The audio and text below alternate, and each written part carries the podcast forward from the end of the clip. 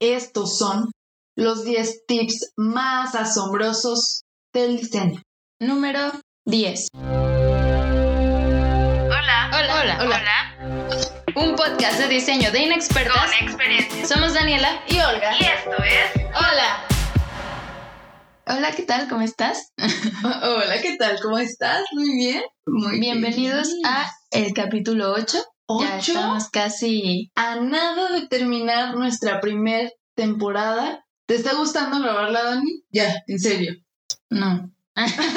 no, sí, está muy padre. Hoy hablaremos de top 10 tips para comenzar. Nuestro primer top en este podcast. Y nada, ojalá les sirva. Mientras lo estábamos escribiendo, pensábamos, ¿qué le diríamos a nuestras yo de hace casi tres años? Y creemos que todo lo que está aquí les va a funcionar de maravilla. O tal vez ya están avanzados como nosotros, van a decir si es cierto, súper buen consejo. O tal vez quisieran agregar otro, ¿no? Pero yo creo que se van a sentir muy identificados o los pueden tomar en cuenta. Vamos a comenzar con nuestro número 10 y esto es mantenerse informado del mundo real. Claro, el diseño es el cambio, entonces hay que saber de cómo se está moviendo el mundo, cómo está cambiando, ¿no? Sí, creo que no podemos estar en nuestra burbuja todo el tiempo. Hay que informarse un poco, puede, puede ser un poco aburrido pensar, ay, me voy a ver- poner a ver las noticias. Es importante saber el contexto en el que vivimos para saber cómo comunicar situaciones. Eh, como los diseñadores tenemos el poder de la comunicación y el poder de decirle a las personas ciertos temas importantes que involucran a la sociedad, desde temas fuertes, problemas sociales,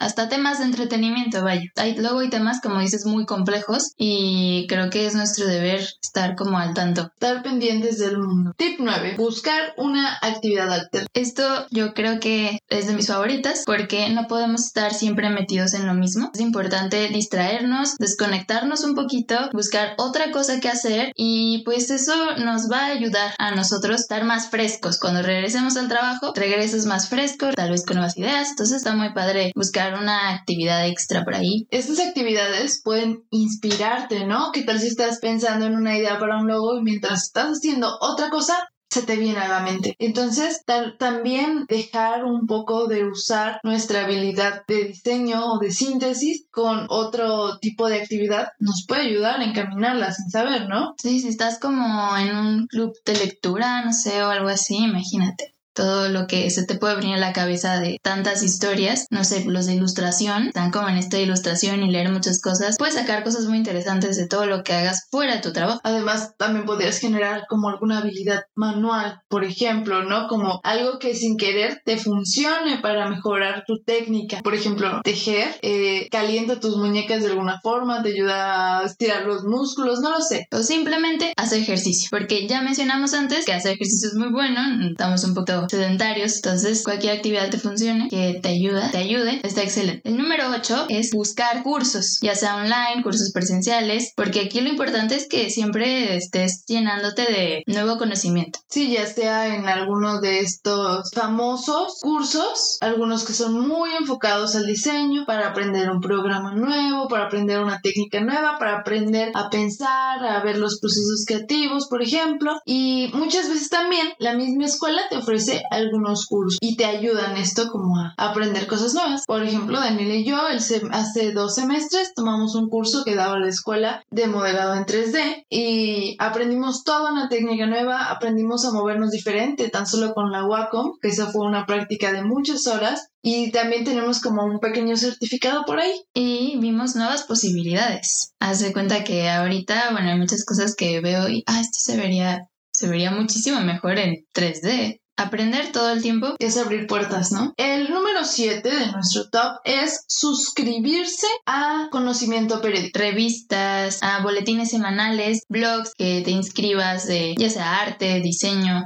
algo que te vaya a ayudar también a tu conocimiento. Te puedes suscribir a ello y todo se trata de seguir aprendiendo. Muchas veces no tenemos el tiempo de ir a la galería, de saber qué hay en todas las galerías de la ciudad. Entonces, esta forma que suscribiéndote a algún tipo de conocimiento te ayuda a estar en constante visualización de ideas, por ejemplo, ¿no? Tan solo que te llega una revista cada mes hace que cada vez que la ojes pienses en nuevas opciones editoriales tan solo por ahí, ¿no? Entonces hay muchas opciones para siempre tratar de agregar información a lo que sabemos. La verdad es que no necesitas estar todo el tiempo leyendo libros. Literalmente te suscribes a esto y en tu rato libre te digo, ah, ok, nuevo correo, vamos a ver qué hay. Y así. En el número 6 te recomendamos mejorar tus habilidades de comunicación oral. Yo tengo mucho que decir al respecto.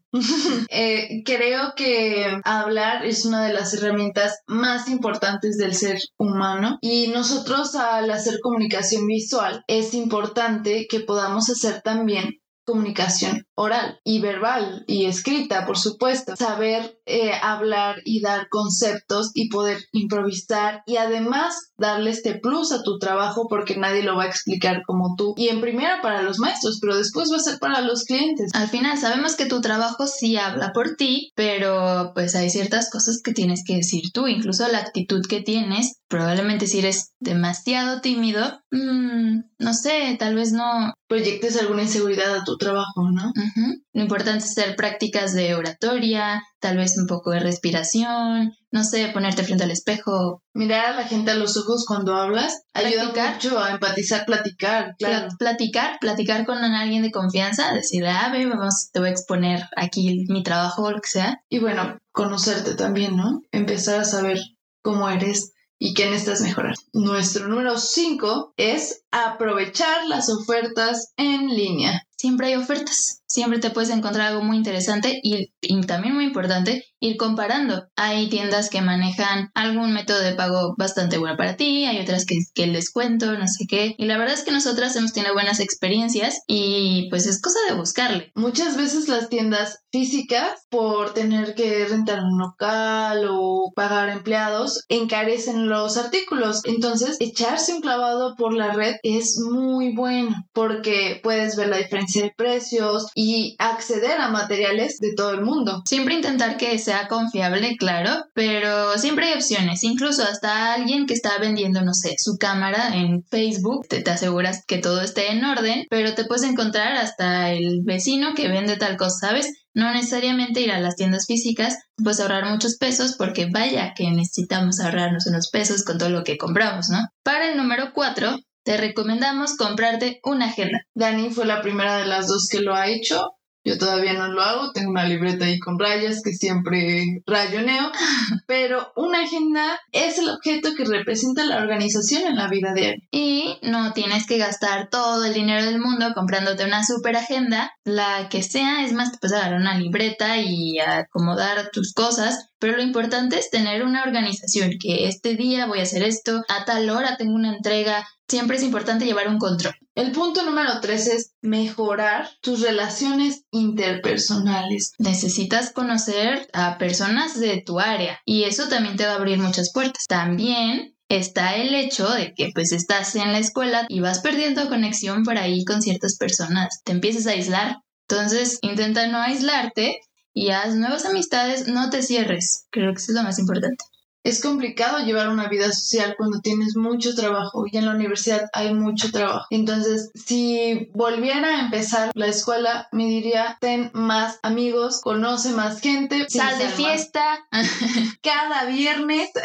y además, bueno, también está el hecho de la pandemia, ¿no? Que evidentemente también nos hace arrepentirnos de muchas salidas a las que no fuimos. Pero también muchas de esas veces fue porque había trabajo. Y además es que todos necesitan diseño, entonces tus amigos en algún punto podrían ser tus clientes, no lo sabemos. Podrían recomendarte, podrían recomendar al gran diseñador que eres, entonces ten relaciones interpersonales buenas. Ahora, uno de los puntos más importantes, punto número dos, es no dejes de practicar. Siempre es importante estar practicando lo que más te gusta, ya sea dibujo, ya sea cartel, no sé, porque eso te genera un portafolio. No sé si esto puede ser un poco en contra de la 3, de no dejar de practicar, pero las ideas siempre vienen. Creo que no dar descanso al pensar hace que pienses más rápido y que en un futuro puedas hacer las cosas que pueden parecer tan complicadas mucho más rápido gracias a la práctica. Entonces, ahora que están empezando y nosotras también estamos empezando, también estamos muy cerca del comienzo más que del final, no debemos de soltar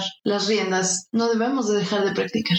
El tip número uno de nuestro primer top de tips es Ve a tu ritmo, no te satures. Creemos que es lo más importante porque tienes que cuidar tu salud mental, tienes que estar al 100 si quieres hacer tu trabajo con la mejor calidad posible, si quieres sentirte bien al presentarlo tal siquiera. No te descuides, si sientes que no puedes más, está bien dejarlo. Se vale, se vale darte un tiempo, se vale, no sé, en nuestro caso podemos elegir el número de materias que llevamos cada semestre, se vale desistir de alguna porque lo más importante es que aprendas. Entonces, y también que lo que hagas, lo hagas bien. Si te sientes mal, no creo que des tu máximo. Y tu trabajo lo refleja. Es muy diferente trabajar cuando estás al 100 que trabajar cuando no estás al 100. ¿No pudiste haberlo hecho mejor?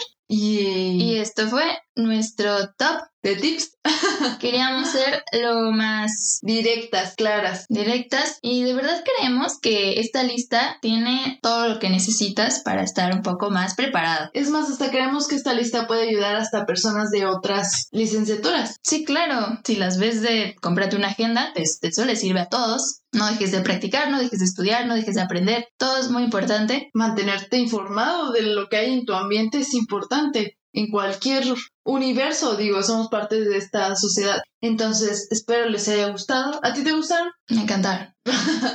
¿Los vas a tomar en cuenta? Estoy tratando, luego es complicado. Claro, ya en este nivel, ya en este semestre, ya es difícil hacer que mis relaciones interpersonales sigan vivas. Ya es difícil intentar no saturarme. A veces a veces hay que elegir sus batallas. Y elegirlas sabiamente, pero ya nos vamos a poner personales y a llorar. y no queremos eso. Y bueno, esto fue todo por hoy. Síganos en nuestras redes sociales. Nos encuentran en Instagram como arroba holapodcastmx y en Facebook como Hola Podcast. Y nada, eso fue todo. Bye. Hasta la próxima. Somos Olga y Daniela y esto fue Hola.